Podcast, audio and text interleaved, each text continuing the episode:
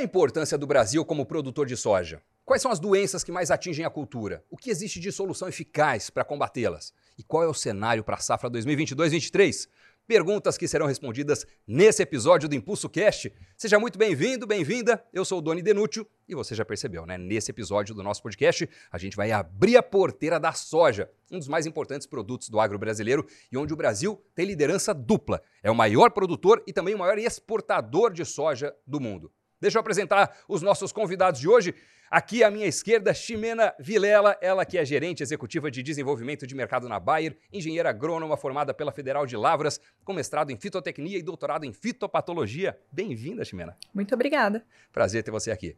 Temos também o Carlos Toscano, gerente de fungicida soja Brasil na Bayer, formado em engenharia agronômica pela Unesp Jabuticabal, com MBA em gestão empresarial pela FGV. Salve, Toscano. Olá. Beleza? E temos também o Lucas Santos, gerente de fungicidas Brasil, engenheiro agrônomo pela Unesp Jabuticabal, MBA em marketing pela FGV. Vocês estudaram juntos em Jabuticabal ou não? Inclusive, também é isso. Foi, rolou? É, mesma não, só Não, não, não. Não, só a mesma universidade. Novo, né? Sou mais novo. Entendi. Não parece. E nós temos diretamente de Ribeirão Preto, São Paulo, o professor Marcos Fava Neves, engenheiro agrônomo com mestrado e doutorado, professor da USP, da FGV, um dos principais especialistas em agronegócio, com mais de 80 livros publicados sobre o setor. Fava, bem-vindo.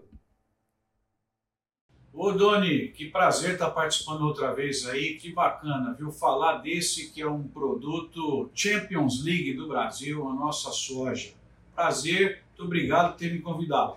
Valeu, Fava. Bom, lembrando que você pode ouvir e também ver este e os outros episódios do nosso podcast. Fechado? Olha, muita coisa para a gente conversar sobre soja, mercado, doenças, oportunidades. Então vocês já estão vendo aí na câmera aberta, todo mundo aqui a postos para começar.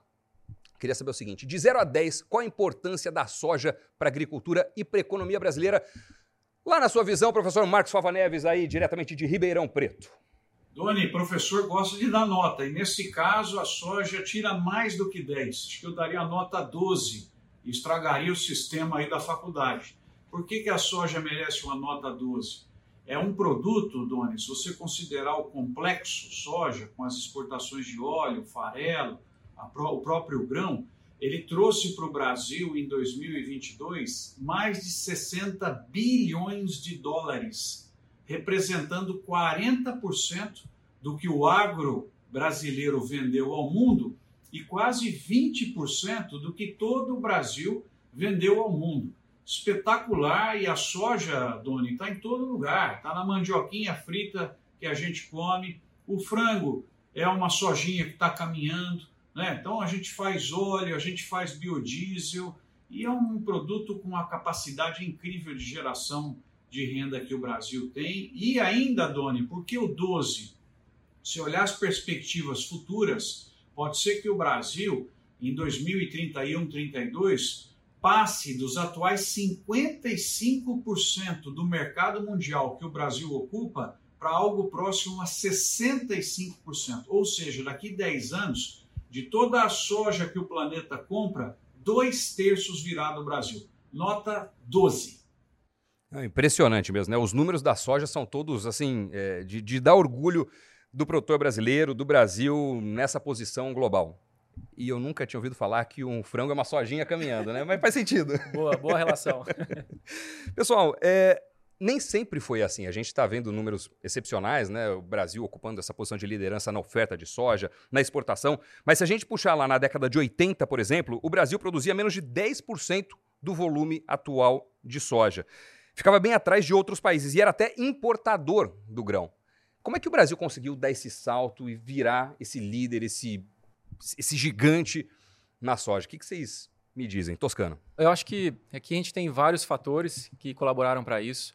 Eu vejo que grande parte é, das empresas tem contribuído muito com pesquisa, então tem muita ciência, tem muita pesquisa, tem também o trabalho duro de todos da cadeia, principalmente o agricultor que trabalha diariamente utilizando nossas tecnologias, então todos os setores também, toda a cadeia, trabalhando muito, trazendo desenvolvimento. E nós vemos que quando a gente coloca todo o setor trabalhando com tecnologia, com investimento em pesquisa e desenvolvimento, a gente vê esse salto grandioso é, na soja, no complexo soja como um todo. Né? Então, eu acho que é uma quantidade de fatores que tem contribuído junto para que a gente ver esse movimento tão grande aí, colocando o Brasil como um grande líder na soja. Impressionante. Ximena, qual que é a sua leitura? Bom, é, para assumir esse protagonismo todo né, que o Brasil tem hoje na cultura da soja, eu acho que é um aprendizado contínuo, né, safra a safra. Como o Toscano disse, né, a gente tem o agricultor aí na ponta, né, trabalhando arduamente para entregar é, o, tudo isso que a gente espera da principal cultura hoje do Brasil, e temos nós também né, apoiando, suportando, desenvolvendo tecnologias para auxiliar o produtor a estar tá tendo altas, altas produtividades produtividades e altas rentabilidades com a cultura. Uhum. Ô, Lucas, foi um, um, salto de produtividade, acho, né, que o, o que explicou essa guinada gigantesca na posição que o Brasil ocupava e ocupa hoje. Não, sem dúvida. Eu acho que alguns fatores contribuíram, acho que a produtividade foi um deles, né? A gente teve uma crescente, todo ano a gente consegue incrementar um pouquinho de produtividade. Se a gente olhar a realidade do agricultor brasileiro, atualmente, é, a gente fala de 100 sacos por hectare e talvez seja o grande objetivo do agricultor brasileiro atingir esse número médio na sua propriedade. Há 5, 10 anos atrás, ele era um número aspiracional.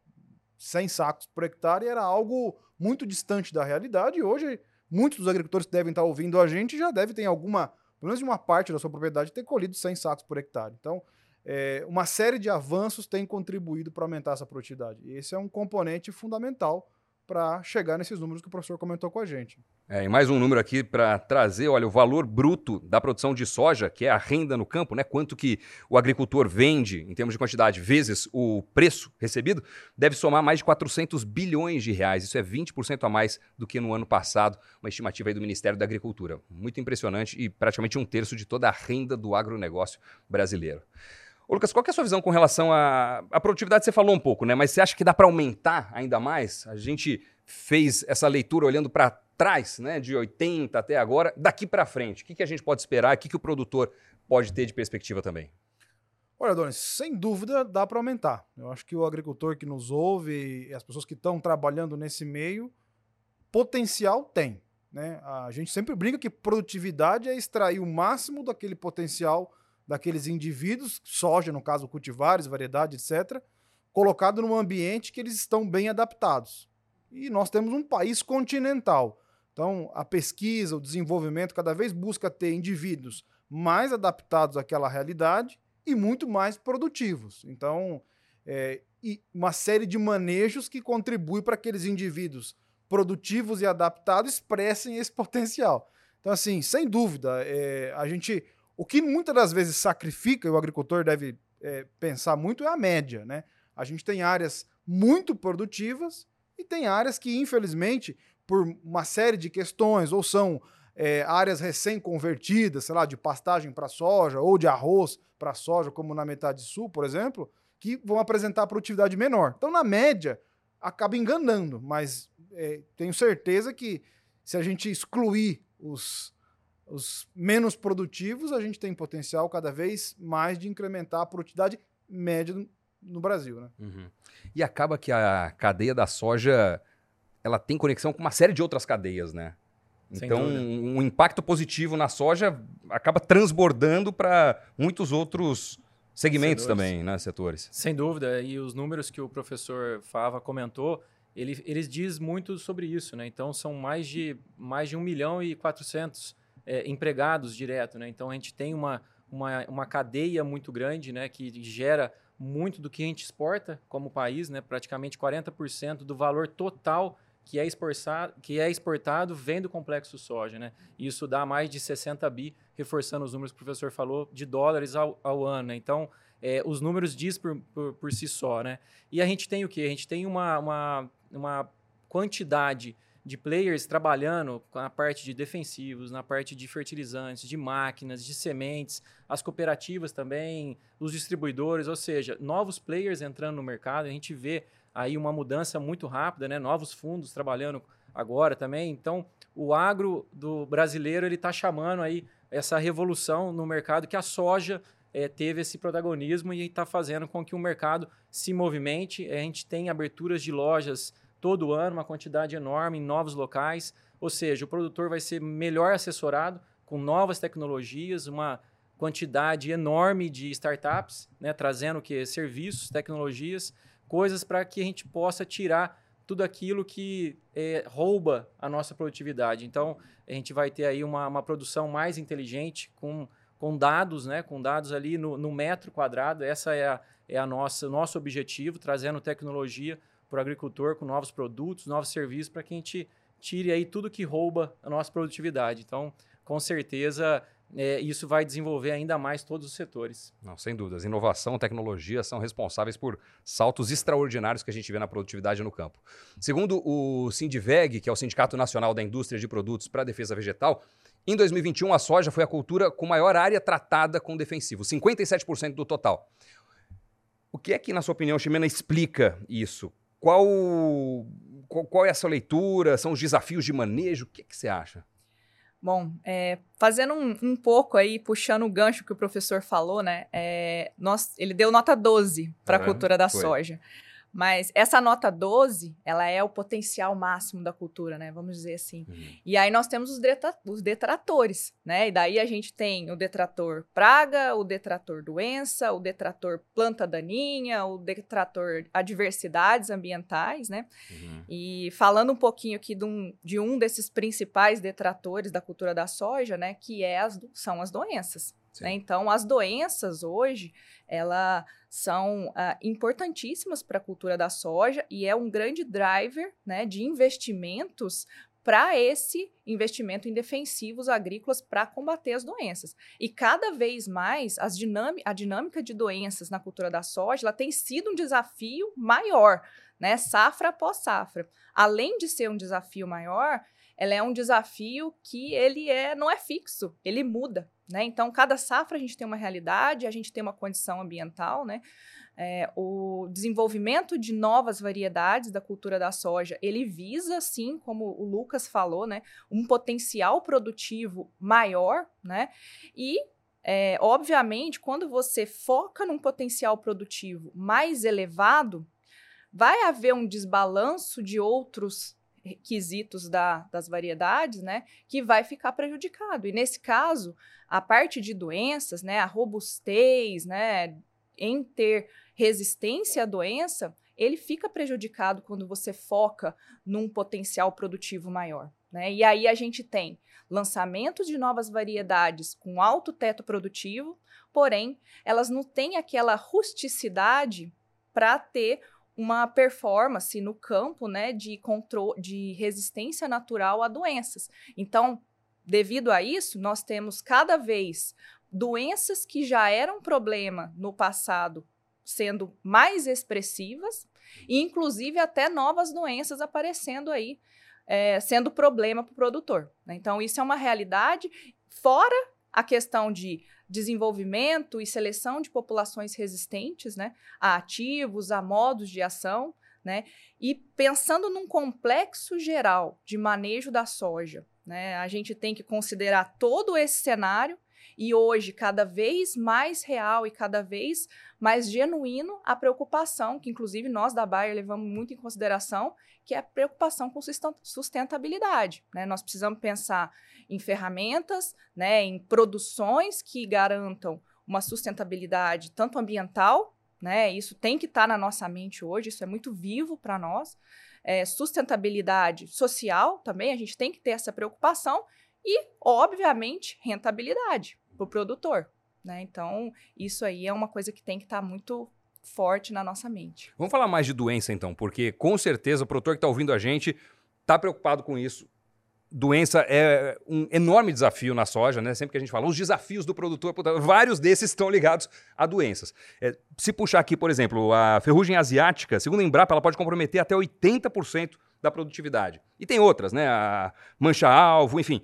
Quais vocês acham que são as doenças que nessa safra vão dar mais dor de cabeça para o produtor de soja no Brasil? Quem quer começar? Deixa eu, deixa eu começar, então, né? Falar de doença eu gosto. Bom, é, eu vejo assim, né? Hoje, é, se você vai ao campo conversar com um agricultor, né? E você pergunta para ele qual que é, para que você aplica fungicida para controlar a doença na soja hoje? Você vai ouvir ó, distintas respostas, até porque a gente está falando de um país amplo, né, com diferentes realidades. A gente tem é, soja do centro-sul, soja do, do norte, soja do, do meio do Brasil, soja do, da parte sul. Então, enfim, tem realidades muito distintas. Mas hoje o grande driver de aplicação para controle de doença da soja é a ferrugem, porque, como você mesmo disse, é, é uma doença com potencial de reduzir a produtividade da cultura muito alto. Brutal, né? brutal. É brutal. Então, se você não consegue fazer um controle efetivo da doença, o que você perde em produtividade é muito significativo.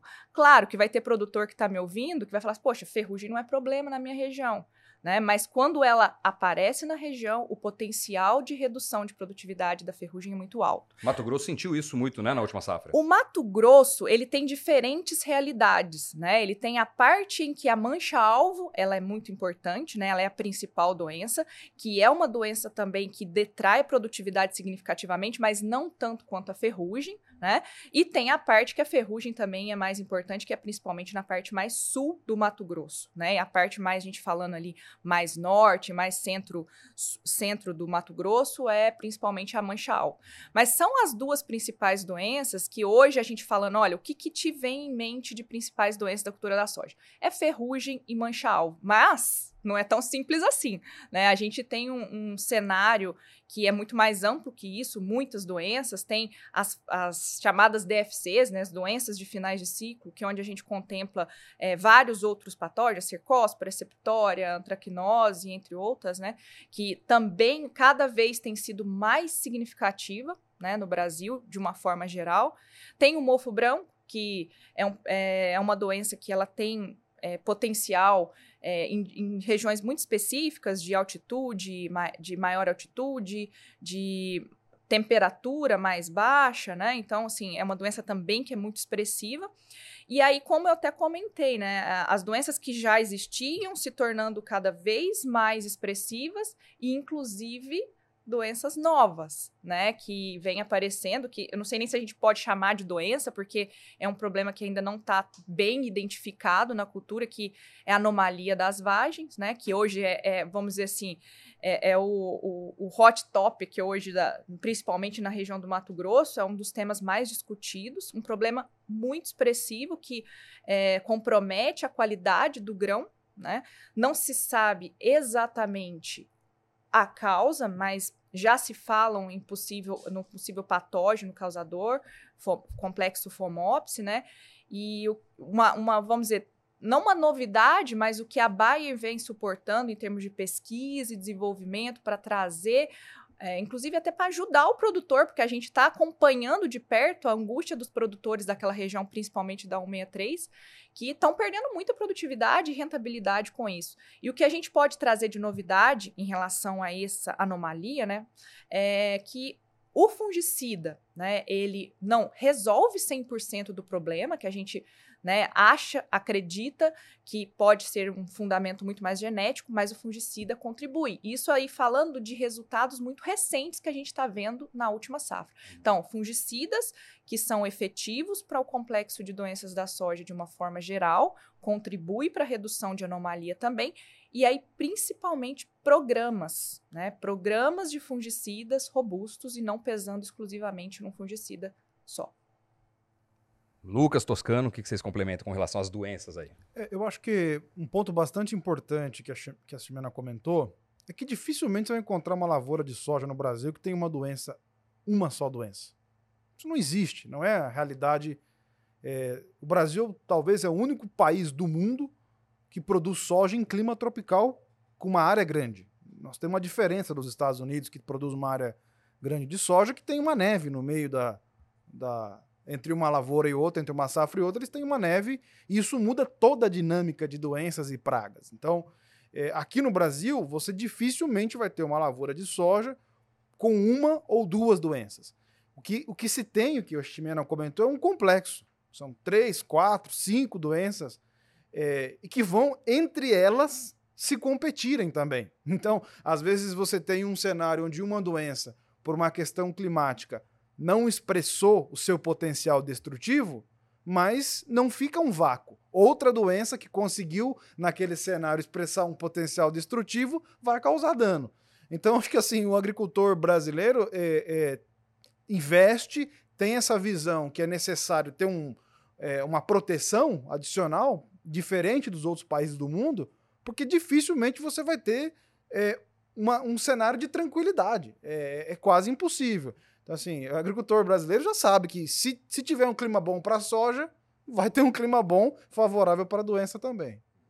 Dona, pensando nessa complexidade que ambos comentaram, é, nós da Bayer temos assim um portfólio robusto. Tá? Nosso objetivo é pensar em sistema, porque não é uma única bala de prata que vai resolver o problema de um, de um país continental que sofre de problemas diversos em cada, em cada área. Mas nós temos o quê? Nós temos um sistema de manejo.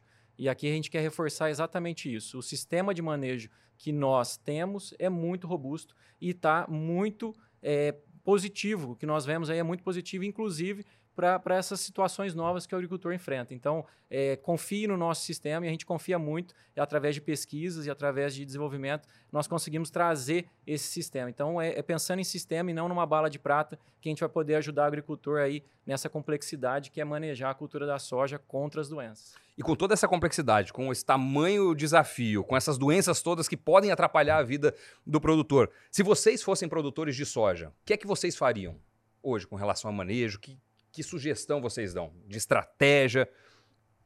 Olha, o que, eu, você faria na sua propriedade, Lucas? Eu começo o seguinte: eu acho que o agricultor brasileiro é, ele é preparado e, e a mentalidade do agricultor. E é por isso que nós somos diferentes. A mentalidade do agricultor brasileiro é produzir soja. Então, é, a escolha da cultivar, da genética, então, quais são os materiais mais produtivos, mais adaptados, fertilidade, todo o complexo que favoreça a planta. Então, eu acho que esse é o, é, o, é, o, é o, ponto ideal de partida. Eu preciso semear na época ideal, com a temperatura ideal, na profundidade ideal, com a melhor fertilidade. Se de, depois que eu tiver esse sistema estabelecido, eu vou pensar na proteção de plantas. E não o contrário. É, é, eu acho que é uma razão básica que é como o agricultor pensa. Então, é, depois que ele estabeleceu e tem de fato investimento para produzir uma lavoura produtiva, aí eu acho que é pensar em como proteger aquela planta. Então, é, a, a, gente brinca sempre que em proteção de plantas, você não, você não aumenta a produtividade. Você defende uma produtividade já estabelecida. Então, se eu escolher um material que vai me produzir 100 sacos por hectare, tem fertilidade para isso, tem estrutura de solo para isso, o manejo de fungicida vai ajudar eu chegar no final da safra com 100 sacos de produtividade. E não eu vou escolher um material ah, que vai produzir, sei lá, 70, 80 sacos, eu fazer o um manejo de fungicida não vai me adiantar nada. Eu vou defender os 70, 80 sacos. Então, acho que é, é, eu pensaria em, em, cultivar materiais, estabelecer lavoura com altos tetos produtivos. E aí, a partir disso, fazer manejo robusto para defender essa produtividade. Mais alguém quer complementar? Não, ele falou muito bem, né, Lucas? É, a questão, assim, os defensivos, né, como o próprio nome diz, ele defende, né, aquilo que na implantação, você garante, você vai é, estabelecer de uma forma que você tenta alcançar o máximo do teto, do teto produtivo daquela cultivar. Uhum. E aí, né, vou puxando também naquela questão dos detratores, né?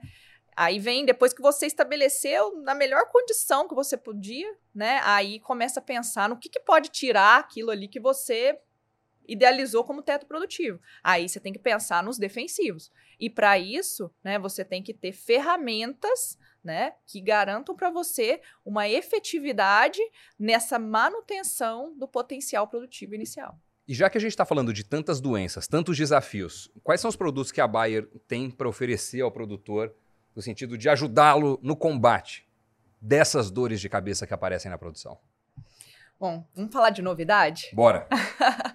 falar de um lançamento, né, que a Bayer traz no mercado agora nessa última safra, foi o nosso pré-lançamento, onde nós já temos áreas comerciais assistidas, né, que é o produto Fox Supra. Né? O produto Fox Supra, ele traz uma novidade em termos de molécula. Então, de fato, é um produto novo com uma molécula nova, que é uma carboxamida que nunca tinha sido utilizada no Brasil.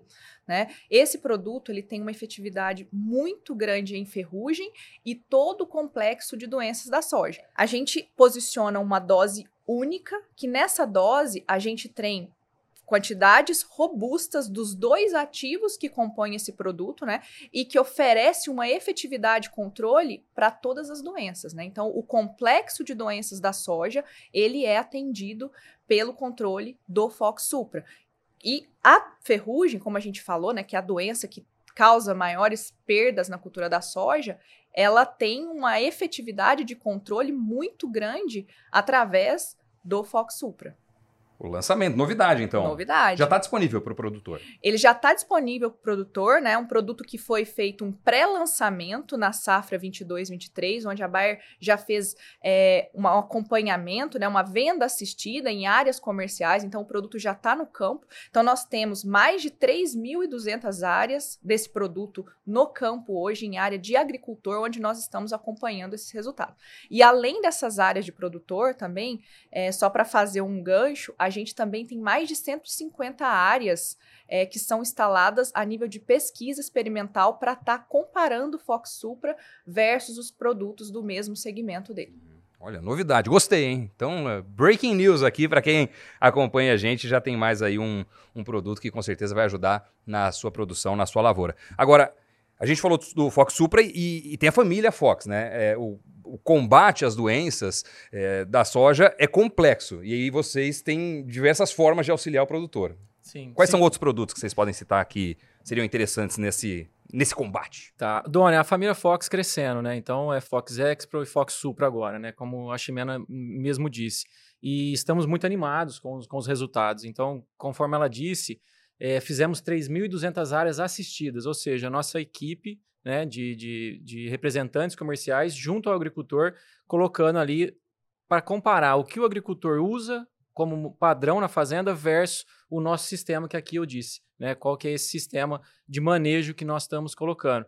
E assim, é animador, a gente está com as áreas colhidas, a gente vem acompanhando isso é, dia após dias, e o que acontece? A gente está com 70% de vitória, né? Apenas 5% de empate e 25% de derrota. Isso é assim fantástico, os resultados é, é bem aquilo que a gente esperava, que, a, aquela pesquisa nos trazia e com um incremento de produtividade. Então, além da vitória de 70% é, das áreas colhidas, a gente tem um incremento de produtividade em torno de dois sacos por hectare. Então, isso é, é fenomenal aí para ajudar o agricultor, né? Então a gente está muito animado, tem muita área para ser colhida ainda e a gente acredita muito na, na família Fox aí trazendo um pouco da, da, do que a gente espera para o agricultor, né? Que é a produtividade com qualidade. Uhum. E para não sobrar dúvida, qual que é a diferença dos três produtos da família Fox? O, o produtor tem que escolher um ou outro, usa em conjunto? Tá, eu posso falar assim, do, do manejo hoje que a gente tem para a soja, o que, que nós preconizamos? Então, a gente tem o nativo, que é aquele para a fase vegetativa que nós chamamos. Então a gente primeiro tem o nativo, depois a gente tem o Fox Expro, né, que já é conhecido do agricultor, é um fungicida já de muito uso, é, é de maior uso, inclusive, né, na, na, cultura da soja, e depois a gente tem agora o Fox Supra, que vai ajudar ainda mais na segunda aplicação. E aí, para fechar, para ajudar muito nas doenças de complexo de final de ciclo, nós temos o Sfermax. Então, conforme você pode ver, são quatro produtos, podendo assim é, ter uma maior efetividade e conseguir aí a, um aumento de produtividade com o agricultor. Diga lá, Lucas. Eu até queria complementar que eu acho que assim, muitas vezes a gente fala de inovações e nós não falamos o tempo que elas demoram, né? A gente que trabalha com desenvolvimento de produtos, produtos como esse, eles começaram a ser desenvolvidos há no mínimo 10 anos atrás. Então, são produtos que demoram 10 anos para chegar no mercado, porque a necessita de desenvolver, desenvolver novos componentes, depois novas formulações, novas combinações de ativos, e esses produtos têm que ser desenvolvidos para o mercado brasileiro. É, não se existe, eu volto a dizer, não existe lavoura em tamanho, em escala tropical como no Brasil. Então, fungicidas como esse, embora nós somos fazemos parte de uma companhia global, eles precisam ser desenhados e pensados para o Brasil. Para a realidade brasileira. Então, o agricultor é, tem esse privilégio, essa oportunidade, o sojicultor, de ter acesso a essas coisas que são desenvolvidas para a realidade do Brasil. E é isso que faz com que a gente tenha tanta assertividade, né? Tá. Eu queria complementar isso que o Lucas falou, né? É tempo e dinheiro. Investido para a gente ter essas ferramentas inovadoras no mercado. Né? A gente que é, trabalha nessa, nessa linha aí de pesquisa e desenvolvimento, né? uma, uma empresa focada nisso, a gente sabe que é pesquisa, dinheiro e tempo, né, para a gente entregar para o produtor uma ferramenta dessa, né. Eu queria aproveitar fazer um gancho no que o, o Toscano falou também, né. É, ele falou bastante do manejo, muito bem do manejo nosso Bayer, né, que hoje a gente traz aí nativo no vegetativo, Fox Expro no, no pré-fechamento e após 15 dias Fox Supra e depois finalizando com o Sphere, né. Nesse manejo, a gente traz sete diferentes modos de ação né, nesse manejo Bayer, é, contemplando o complexo de doenças da soja como um todo, né, e entregando essa efetividade no controle, né, bastante robusta para o produtor. Né? Então, é, esse manejo Bayer de doenças da soja, né, não é à toa que nós somos líderes no segmento né, de fungicidas da soja há mais de 10 anos com o produto Fox, né, com a linha Fox, né, do Fox para o Fox Expro e agora entrando o Fox Supra, né, e por isso nós temos propriedade para falar de manejo de doenças da soja, né. Uhum. Ninguém mantém uma liderança há tanto tempo, né, sem conhecimento de causa, Lógico. né. Então, assim, nós da Bayer temos propriedade para falar, para posicionar, né, para entregar uma ferramenta de qualidade para auxiliar o produtor.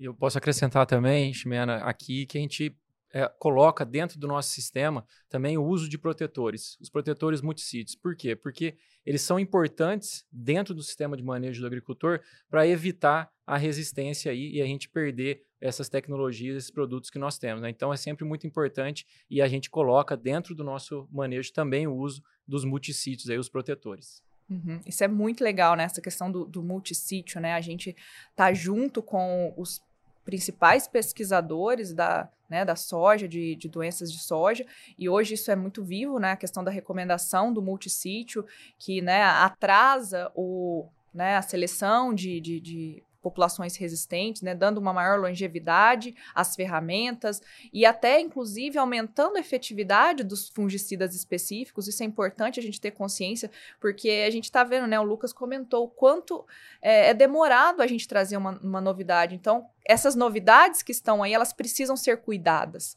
né? Então, o produtor também precisa nos ajudar, né? A gente, nós, né, das empresas, ajudá-lo, né? Trazendo ferramentas efetivas, mas que essas ferramentas também elas durem um tempo maior possível no mercado, uhum. né? Então, isso é importante a gente ter em mente também. O único ponto que eu queria também, que eu acho que eu esqueci de comentar, né, é a importância dessa, desses dois produtos, né, que nós temos esses quatro é, principais, esses quatro produtos do manejo Bayer, mas nós temos os dois principais, que é o Fox X Pro e Fox Super, e eles são produtos que se complementam muito, né? Eles possuem aí é, usado é, na, é, nessa sequência que a gente recomenda, né, ele entrega um sinergia, uma sinergia muito boa no manejo. Então, o, e o produtor conseguindo fazer é, da forma que é recomendada, na dose correta, no intervalo correto, né, ele vai ter uma tranquilidade maior para pensar, olha, aquilo que eu coloquei no início da minha lavoura, escolhi uma cultivar com alto teto produtivo, adubei direitinho, plantei na época correta, ele não vai estar tá perdendo para a doença. Muito legal. Boa novidade aí, então, para você que é produtor, produtora de soja no Brasil. É super importante ter esses instrumentos à mão para, enfim, conseguir combater aqueles que vêm tentar atrapalhar o seu dia a dia, a sua lavoura e os seus resultados, né? Então, muito legal saber dessa, dessa novidade. Obrigado aqui por compartilhar tanta coisa e tanto conhecimento, viu? É, quando a gente pega o levantamento da Conab, a gente percebe que a colheita da soja está abaixo do que estava na safra passada. Né? Em alguns momentos chega a ser uma diferença aí na casa dos 10 pontos percentuais. Queria perguntar para o professor Marcos Favaneves o que, que explica isso e quais as implicações que esse atraso na colheita da soja pode trazer. Doutor Agro. Doni, a expectativa do USDA é que o Brasil produza 153 milhões de toneladas de soja. A Conab está um pouquinho abaixo disso, mas a gente pode trabalhar com esse número aí entre 150 e 153. Boa parte dessa soja já está garantida, ela está sendo colhida. Como você abordou muito bem, tem atraso na colheita e nós tivemos problemas climáticos afetando principalmente o Rio Grande do Sul e excesso de chuva atrasando as operações que estão acontecendo no Mato Grosso, em outros estados produtores, e com isso vai dificultar também a entrada do milho, colocando o nosso milho, segundo a safra, num risco um pouco maior. A estimativa é que no Mato Grosso, 30% do milho vai ser plantado fora da janela ideal. Então, é, o que, que a gente pode esperar aí para o mercado? O Brasil vai ter essa produção, nós estamos com preço bom porque os americanos não tiveram boa produtividade e a Argentina perdeu praticamente aí 10 milhões de toneladas de soja. Agora, a preocupação é o futuro, porque esse preço vai estimular um crescimento é, do plantio nos Estados Unidos e é provável, a primeira estimativa que eles soltaram, que eles tragam 5% a mais de soja nesta safra que eles vão plantar agora em abril, maio. Então, a soja a gente tem que ficar de olho porque a perspectiva para o preço é vindo essa grande produção americana, talvez ele ficar como está ou uma ligeira queda. Por isso, eu, se fosse produtor de soja, já travaria um pouco da minha produção, inclusive futura, porque a gente pode ainda também, Doni, para contribuir com esse quadro, ter uma valorização do real. Mas é isso, a safra 22-23 entrega um resultado espetacular para o Brasil, de 150 a 153 milhões de toneladas vendidas a um bom preço. Espetacular. Boa. E esses 153 milhões de toneladas que você cita, Fava, já são 40 milhões, cerca de 40 milhões a mais do que o segundo colocado, os Estados Unidos. Veja só. Né? É, um outro elemento que pode estar interferindo aí nesse atraso é o excesso de chuvas em algumas regiões, se a gente pegar, por exemplo, Mato Grosso. Né? É, esse alto índice pluviométrico, se a gente quiser falar assim, né? Ou essa baita quantidade de água que está caindo por lá, interfere de alguma forma nas doenças da soja também? na ocorrência, no volume de incidência dessas doenças? Sim, é, acho que até o Lucas que comentou, né? Condição boa para a soja, para produzir bem, é condição boa também para a doença se manifestar. Né? Então, assim, regime de chuva bom, né? Inclusive, até algumas regiões hoje nós estamos ultrapassando esse limite do bom, né? É, interfere sim na, na doença. Doença, normalmente, a maioria delas gosta de umidade, né? E temperatura é, mais elevada, que é a condição ideal para desenvolver e que é a condição ideal também para a soja produzir bem, né? E, e, puxando também, né? Você comentou aí na região Mato Grosso, por exemplo, com altos índices pluviométricos, né? Nós temos a, a, a outra realidade totalmente oposta disso, que é no estado do Rio Grande do Sul, por exemplo, você tem uma noção da dimensão do nosso país, né, distintas realidades e o nosso desafio de ter produtos, né, e de ter ferramentas que elas consigam auxiliar na realidade do Mato Grosso, mas também consigam auxiliar na realidade do Rio Grande do Sul. Tem realidades diferentes de regimes pluviométrico, pluviométrico, temperatura, solo e etc. E, obviamente, isso vai interferir nas principais doenças daquela região. Né? Então nós precisamos, esse é um desafio para nós. É. Produtos que controlem é. tudo, né, Lucas? O, mas assim, você sabe que o agricultor que está nos ouvindo, chuva e dinheiro a gente nunca reclama, porque uhum. chuva é o que nós precisamos. Mas é, Se for chuva de dinheiro, então aí é melhor. É melhor ainda. É. Mas acho que assim, nos preocupa muito em relação ao gerenciamento de doenças a intensidade dessa chuva, principalmente quando ela ocorre num período de tempo muito curto. Então, a gente tem visto é, no noticiário recente, e isso no agro faz é, total sentido, chuvas, mu muito volume de chuvas em pouco tempo. Isso traz um adicional de problemática de controle de doenças, que é muitos desses produtos que o Toscano comentou, por exemplo, são multissítio. São produtos que ficam sob a, a superfície foliar que em situações de bastante chuva, eles podem ser lavados. E aí você traz um adicional é, ao problema que é, uma vez que você não tem o produto sobre a folha, facilita a vida do fungo. Então, é, o complexo de, de doenças ele é bastante difícil. É, mas chuva a gente nunca reclama, né? Chuva é sempre bom. Favorece a doença, né? A chuva favorece a doença e dificulta o fungicida. Perfeito. Né? Então, é o cenário ideal para produtividade e o pior cenário para controlar a doença. Né? Mas assim, só puxando um ponto que essa, essa safra a gente está com uma realidade é, diferente das outras, né? A ferrugem que a gente comentou é uma doença que está aparecendo em regiões que ainda não era um problema tão significativo, né? Que já estava há alguns anos sem aparecer, ela está voltando, e as outras doenças também têm aparecido em maior severidade. Então, essa regime de chuva desse ano, ela foi peculiar e está favorecendo muitas doenças. Uhum. E no sul, Toscano, que a Ximena trouxe também, né? No sul o problema é o oposto, é seca. De fato, infelizmente, no sul a gente tem essa, essa condição muito mais seca. É, o Brasil, né, a região sul, nós temos passado aí por três anos de, de El Ninha, né, de Laninha, desculpa, e isso traz aí um desafio de poucas chuvas no sul e muitas chuvas acima da média no norte, né? E são três anos consecutivos. Então, é, o Sul tem passado por esse desafio. A, a parte boa disso é que nós estamos é, sete modelos né, de, de, de, de controle aí de, de condições climáticas, mostra que nós estamos indo para uma neutralidade e talvez no segundo semestre nós devemos entrar aí no, no El Ninho, né? Então o El Ninho ele traz é, um bom regime de chuvas para o sul, ou seja, um regime dentro da média para o Brasil todo. Então isso é bom para nós, né? Então se a gente já está fazendo uma safra recorde com é, Laninha, imagina com El Ninho, né?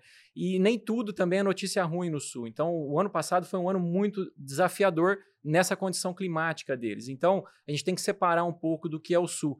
É, o ano passado, o sul do Mato Grosso do Sul, o Paraná, Santa Catarina e o Rio Grande do Sul sofreram muito, né? Sofreram, todos eles sofreram. E esse ano não, esse ano o Rio Grande do Sul está sofrendo.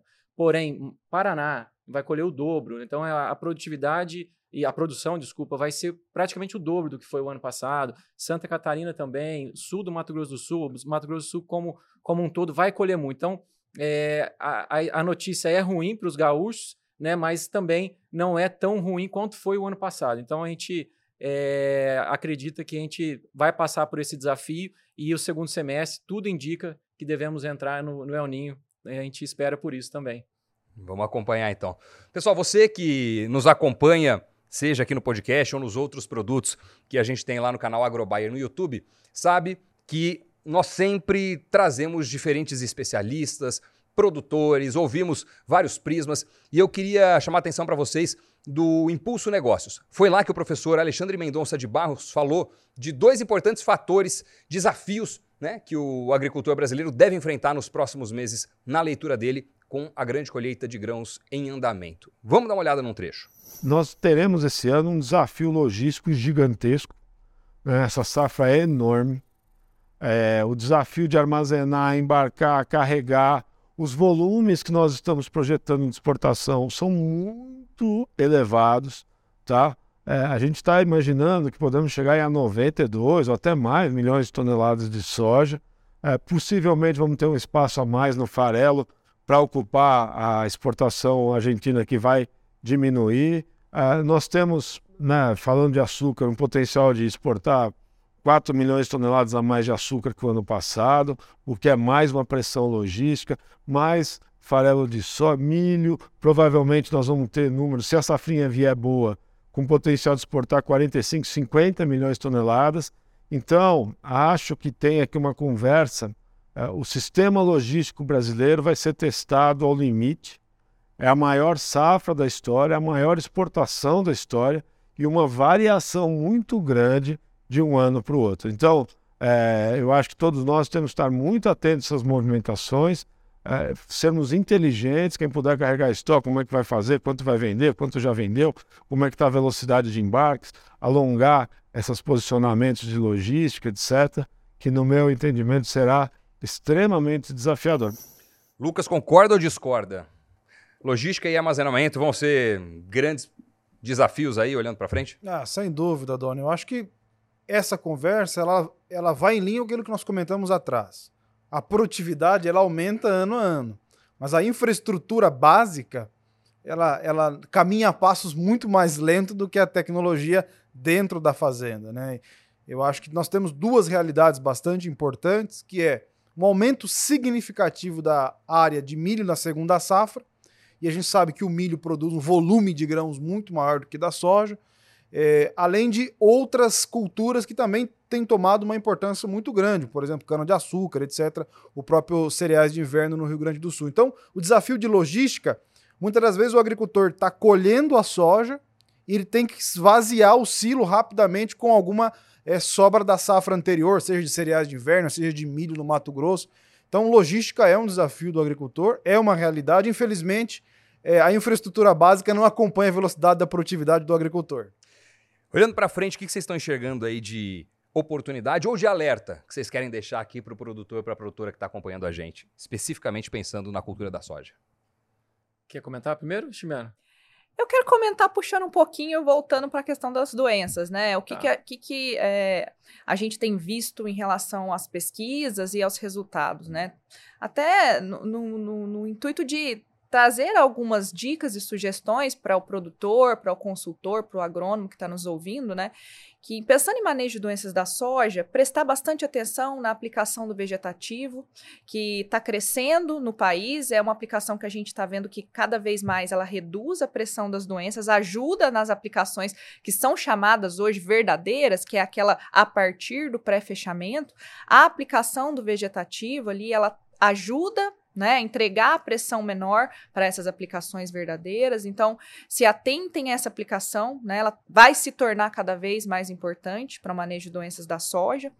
É, utilizar produtos que tenham princípios ativos que realmente ainda funcionam frente a esse cenário que nós enfrentamos hoje no Brasil, que infelizmente nós temos é, um cenário triste de resistência a princípios ativos. Então, é, o- muitos dos produtores já sabem analisar esses ativos e saber se realmente ele, aquele ativo, ó, esse, esse ativo desse produto ele realmente funciona ou esse ativo aqui ele não funciona mais.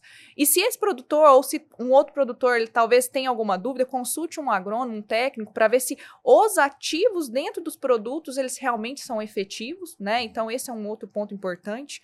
As doses, né? Prestem atenção nas doses que as empresas estão ofertando, que elas estão posicionando, né? Se essas doses vão ser efetivas ou se as empresas estão posicionando simplesmente por competitividade, né? Como eu disse, né? É, nós da Bayer trabalhando, trabalhamos com doses únicas, né? Justamente para trabalhar de forma transparente com o agricultor, dizer, falou, olha, essa é a dose que funciona. Não por competitividade exclusi- exclusivamente, não pensando apenas em custo, mas é a que realmente vai te entregar uma efetividade de controle nas doenças da soja. E também a questão é atentar pelo intervalo das aplicações, né? Seguir um intervalo correto, né? Que isso também vai é, garantir para o produtor que ele tenha uma melhor efetividade no manejo dessas doenças, então isso é importante. E por fim, o- a utilização de multissítios, né? O Toscano falou muito bem sobre isso. É uma realidade que cada vez mais tem se tornado imprescindível, né? De colocar esses produtos multissítio. Nós temos algumas opções no mercado hoje, colocar junto com os, os fungicidas específicos para que a gente dê longevidade às nossas moléculas e uma efetividade no controle maior. Toscano. Dona, eu vou contar uma historinha para mostrar um pouco do, do futuro, né? Então, é, nós temos o privilégio de, como empresa Bayer, ter participado de algumas revoluções que traz aí essa, essa, esse boom da soja no Brasil, né? Então, nós temos o lançamento aí de toda uma família de herbicidas que permitiu né, a, a- o uso da, da, da agricultura com o plantio direto. Então, isso assim, é, é produzir mais com sustentabilidade. Então, é, é fantástico, é a molécula mais utilizada até hoje. Né? Então, a gente tem isso de longos anos atrás. Depois tivemos, então, uma revolução na biotecnologia. Trouxemos mais de uma biotecnologia seguida que tem um amplo uso do agricultor, que traz, assim, também um ganho de produtividade, assim, fenomenal. E também temos é, a, a família Fox, que a gente comentou aqui. Então, olha quantas coisas que nós fizemos. Né? A Bayer é uma empresa completa que trabalha há muitos anos trazendo essas inovações, seja em herbicida, seja em biotecnologia, em semente e na família de fungicidas também. Então, é, o, o Fox Supra aqui entra como mais um, um grande integrante, aí, um camisa 10 dentro dessa família de Fox e vai trazer muita, muita, muita qualidade, produtividade para o agricultor e sempre a gente vai continuar nesse, nesse caminho. É isso que a gente deseja. Boa. Lucas. Doni, eu acho que o agricultor, é, a vida do agricultor é feita de fazer escolhas. Escolher a cultivar, escolher a marca do trator, a, ma a marca da colhedora, etc. E está muito mais difícil fazer escolhas. Por quê? Porque o nosso mercado cresce. Uma vez que ele cresce, você tem muito mais oferta. é, surgem novas empresas, novos produtos, novas marcas. É muito mais difícil fazer escolha hoje do que há 10 anos atrás. Mas é, eu, eu trago para o agricultor o seguinte: há algumas coisas que são muito importantes. Então, é, vou dar um exemplo, o agricultor vai saber, escolha a marca da colhedora. Muito, muito agricultor diz assim, como você escolhe a marca da sua colhedora? A que me dá a melhor assistência é sempre a melhor, porque quebra quando estou usando. E eu acho que em produto defensivos a gente fala muito de confiança. É, algumas empresas têm know-how nesse segmento, construíram, desenvolvem produtos há anos e tem uma, uma maneira de organizar e construir os seus produtos que trazem muita confiança. Então, acho que a minha principal dica para o agricultor, para a agricultora que está nos ouvindo é escolha, faça suas escolhas e observem muito ao nível de confiança que aquelas empresas, que aqueles produtos estão lhe trazendo. Eu acho que tudo tem um pouco de histórico na agricultura. Eu acho que des desprezar esse histórico é, em alguns momentos não é bom. Acho que novidade sempre, obviamente, é importante, e nós estamos trazendo várias novidades aqui. E eu trago essa questão da quantidade de empresas que está entrando, porque o agricultor vai ter que fazer escolhas em algum momento. É, escolham sempre com confiança. Eu acho que essa é a minha dica. Faz todo sentido. Bom, pessoal, a gente está chegando ao final do nosso Impulso Cast sobre soja. Ximena Vilela, muito obrigado pela participação. A Ximena, que é gerente executiva de desenvolvimento de mercado. Valeu. Obrigada, Doni. Foi uma satisfação. Bom demais. Carlos Toscano, gerente de fungicida Soja Brasil. Obrigado, Toscano. Obrigado, Doni. Foi um grande prazer. Também Lucas Santos, gerente de fungicidas Brasil. Valeu, Lucas. Obrigado, Doni. Valeu. E participando remotamente, professor Marcos Fava Neves. Obrigado, doutor Agro.